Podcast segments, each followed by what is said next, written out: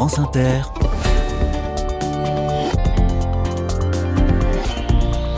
Dorothée Barba. Bonjour à toutes, bonjour à tous. Les carnets de campagne passent la semaine dans l'Aude, inventaire non exhaustif d'initiatives vertueuses dans ce département de la région Occitanie, territoire de mer et de montagne, de châteaux et de garrigues.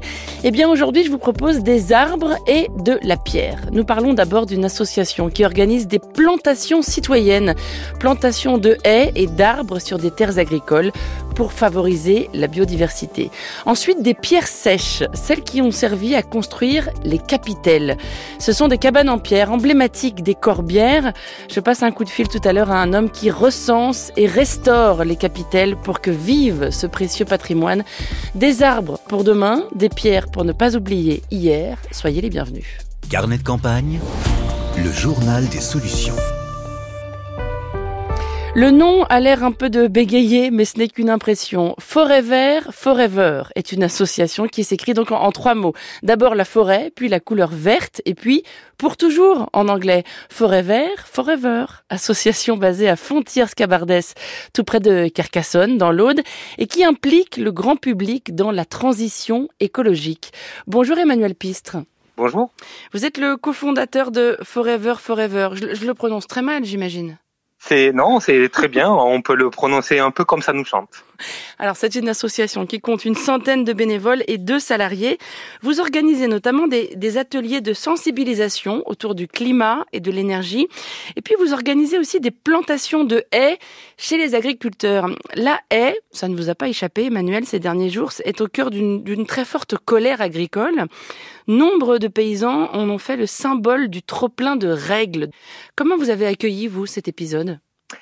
Eh bien, de manière un peu difficile parce qu'il y a à la fois euh, beaucoup d'exploitations qui tentent de euh, d'aller vers l'agroécologie pour euh, faire face à l'adaptation au changement climatique, euh, et nous aidons cela. Et il y a euh, l'État qui aide cela aussi, mais il continue à y avoir des arrachages de haies et malheureusement, pour l'instant, on arrache toujours plus de haies qu'on en plante, ce qui ne nous empêche pas d'aider ceux qui souhaitent en planter. Mmh. À quoi ça sert une haie champêtre?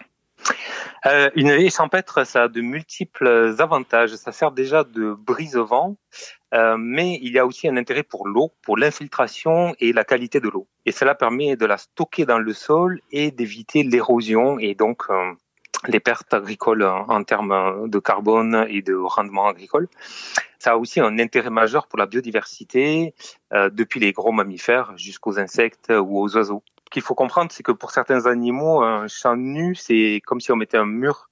Et donc, planter une haie, ça permet d'avoir des corridors écologiques et de leur euh, faciliter le passage, hein, et donc d'avoir euh, des animaux qui peuvent se déplacer euh, d'un espace écologique à un autre. Mmh. Votre association Forever Forever organise des chantiers participatifs hein, de plantation de haies.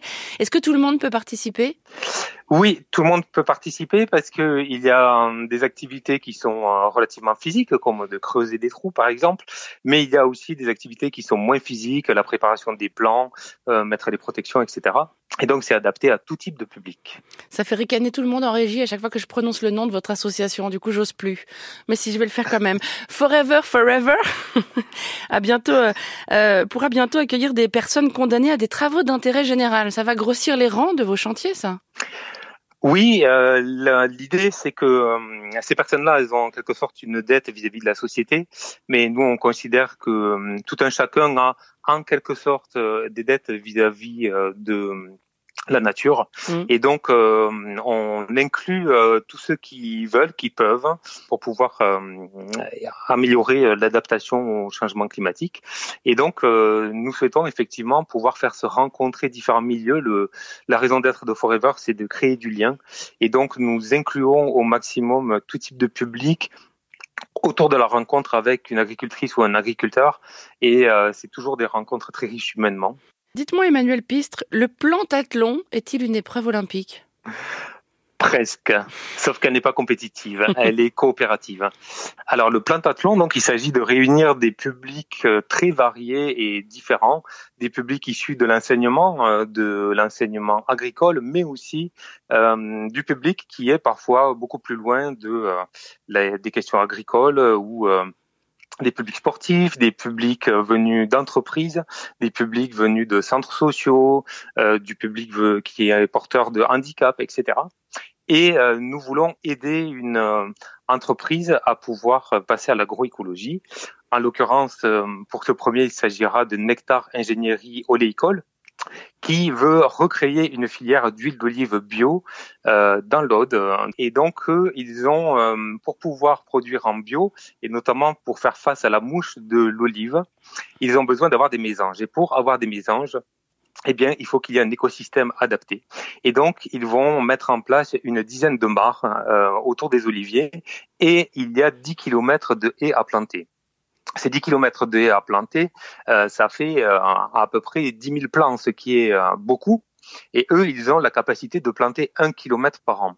Et s'ils mettent 10 ans à planter les il va y avoir un déséquilibre entre les oliviers qui, eux, sont déjà en place et euh, les arbres qui ont besoin de temps, les arbres, arbustes et buissons qui ont besoin de temps pour pousser. Et donc, en organisant ce plantathlon, on prétend créer les 24 heures de l'humus. Ça permettra de planter ces 3, au moins 3 km de haies et euh, peut-être jusqu'à 10 km. Il faut rappeler peut-être ce qu'est l'humus, Emmanuel.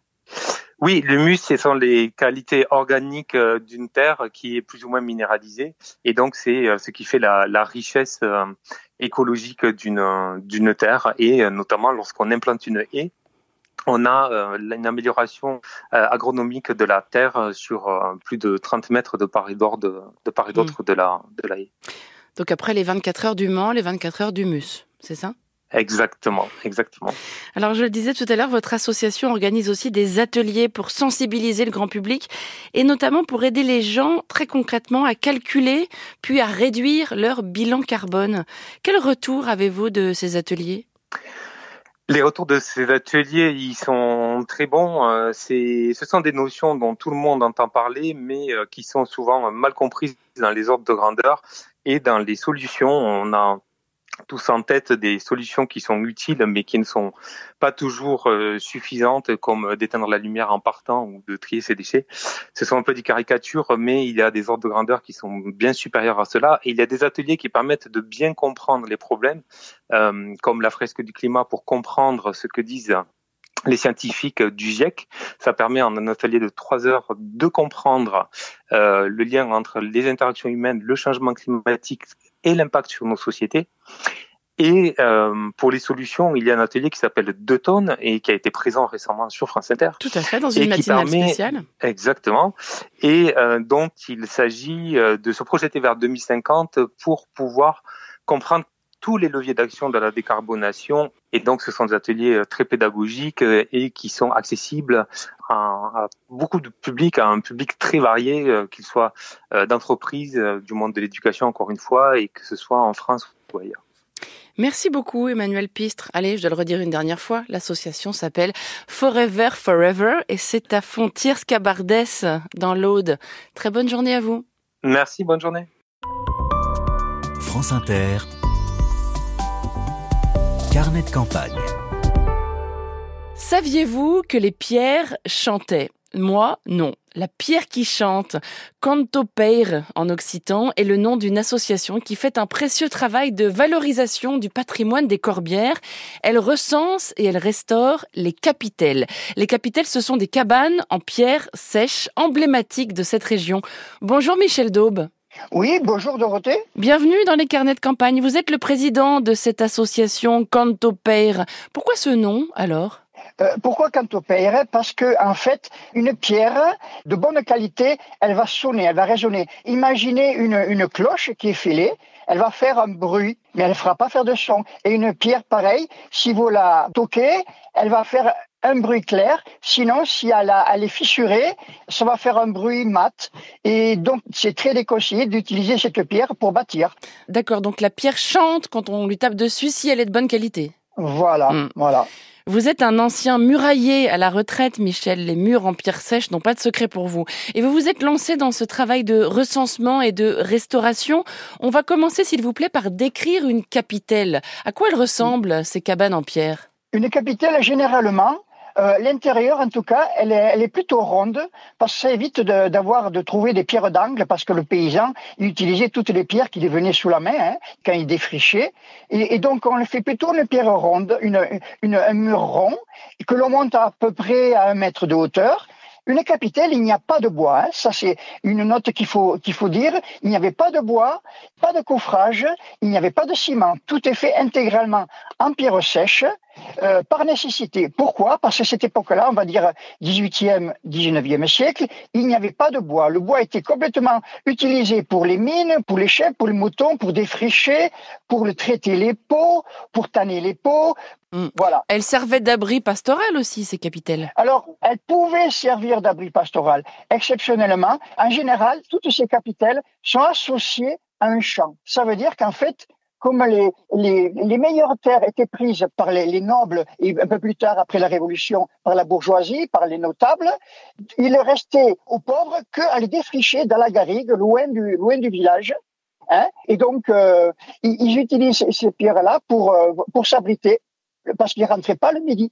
Bien sûr, quoi. Ils restaient toute la journée, ils partaient la, nuit, peut-être 4 heures ou 5 heures du matin, et, ils passaient leur, leur, journée à leur champ. Si jamais il faisait trop chaud ou, ou s'il pleuvait, ils s'abritaient dans ces cabanes-là. J'ai conscience qu'il est scandaleux de vous poser cette question, mais est-ce que vous les trouvez belles, les capitelles elles ont quelque chose. Personne ne pourra dire qu'un mur, seulement un mur en pierre sèche, c'est c'est pas beau, c'est pas possible. Ça mm. fait partie du paysage naturel. Et les capitelles, c'est le prolongement d'un mur finalement, hein, puisque d'abord ils faisaient des enclos. Et pour économiser de la place, justement, ils faisaient pas la, la capitale au milieu du champ.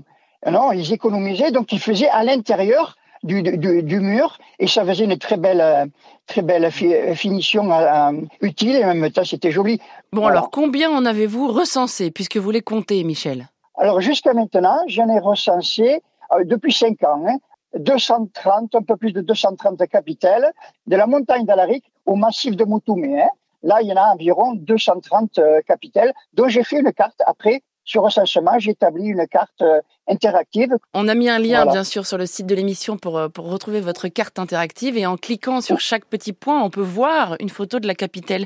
Pourquoi est-ce qu'il est important de les restaurer, ces cabanes en pierre sèche, Michel Daube? Pourquoi? Parce qu'en fait, c'est une technique de construction qui, ne reviendra plus elle date de 200 ans, enfin beaucoup plus. La technique, elle date de, l'époque préhistorique. Déjà à l'âge du cuivre, on a trouvé, il y a 3000 ans avant notre ère, on a retrouvé des capitales.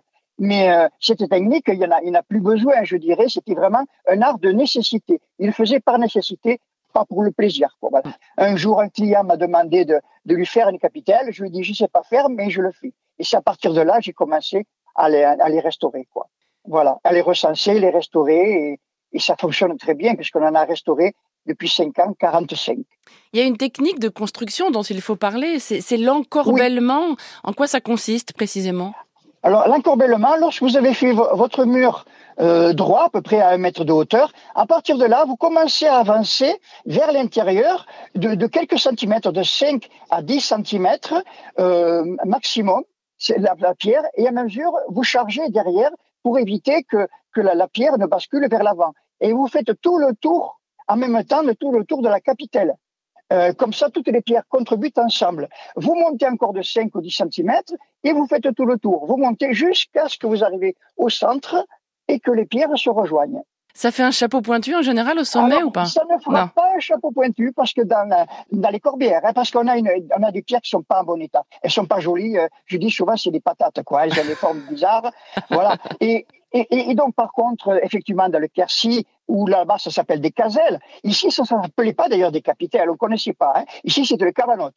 Il y a 50 ans, vous aurez demandé à un, paysan où c'est qu'on trouvait des capitales, vous avez des casacos, une capitale. Alors, ici, ça n'existe pas. Non, le nom capitale, ça vient de, de l'héros et du Gard, où des, des, érudits ont travaillé sur, ce, sur cette construction et ils ont exporté ce, cette appellation, euh, c'est devenu un nom générique. Quoi. Bon, tout l'intérêt de cette association Canto Peir, c'est que vous transmettez ce savoir-faire millénaire, euh, Michel Daube. Il y a beaucoup de gens qui viennent participer à vos chantiers de restauration? Oui, Enfin, en cinq, disons d'ici cinq ans, à peu près, on y a eu une bonne centaine de personnes qui ont participé.